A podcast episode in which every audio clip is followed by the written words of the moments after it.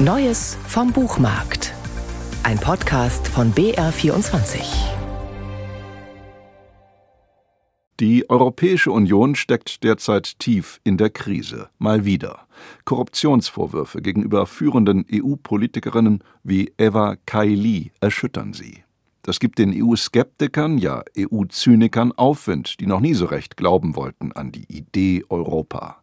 Alex Rühle, Skandinavien-Korrespondent der Süddeutschen Zeitung, zählt nicht zu ihnen. Also Zynismus war mir immer fremd. Man wird natürlich manchmal zum EU-Verzweifler, weil ich glaube, wir haben nichts anderes und gleichzeitig ist dieses Floß, auf dem wir da so auf dem Globus dahintreiben, wir kleinen Europäer, einfach in furchtbar schlechten Zustand. Und da kann man dann eher verzweifeln als zynisch werden, oder mir geht's eher so. Alex Rühle ist in diesem März einfach losgefahren. Er war vier Monate unterwegs in einem aufgewühlten Kontinent, der schon Hans Magnus Enzensberger 1987 den Seufzer Ach Europa ausstoßen ließ.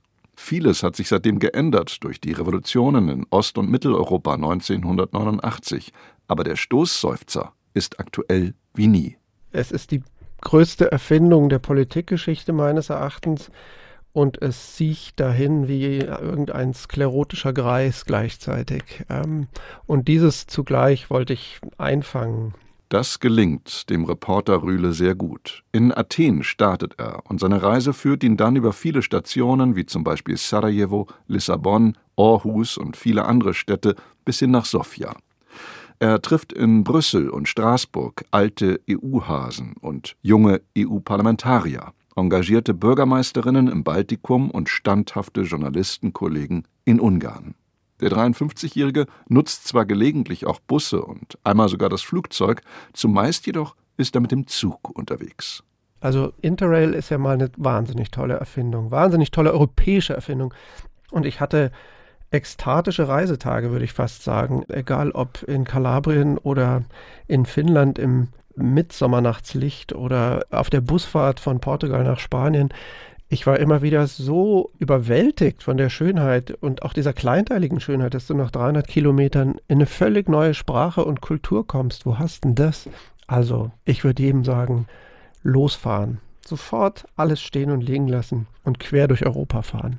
Die mantrahaft beschworenen gemeinsamen europäischen Werte hält auch Rühle für eine Art Chimäre und mit dem österreichischen Schriftsteller Robert Menasse ist er sich einig, dass die Floskel vom Narrativ, das Europa benötige, eben nur das ist, eine Phrase. Die gesamte Reise, die dieses Buch nachzeichnet, war überschattet von der russischen Invasion in die Ukraine. Alex Rühle ist der Meinung, dass dieser Krieg Putins Europa hat stärker zusammenwachsen lassen. Naja, doch. Also auf der einen Seite gab es ja noch nie so eine Einigkeit und Einheit wie nach diesem 24. Februar. Also da war Europa ja plötzlich mal sowas von geeint und sagte, so, diesmal müssen wir zusammenhalten.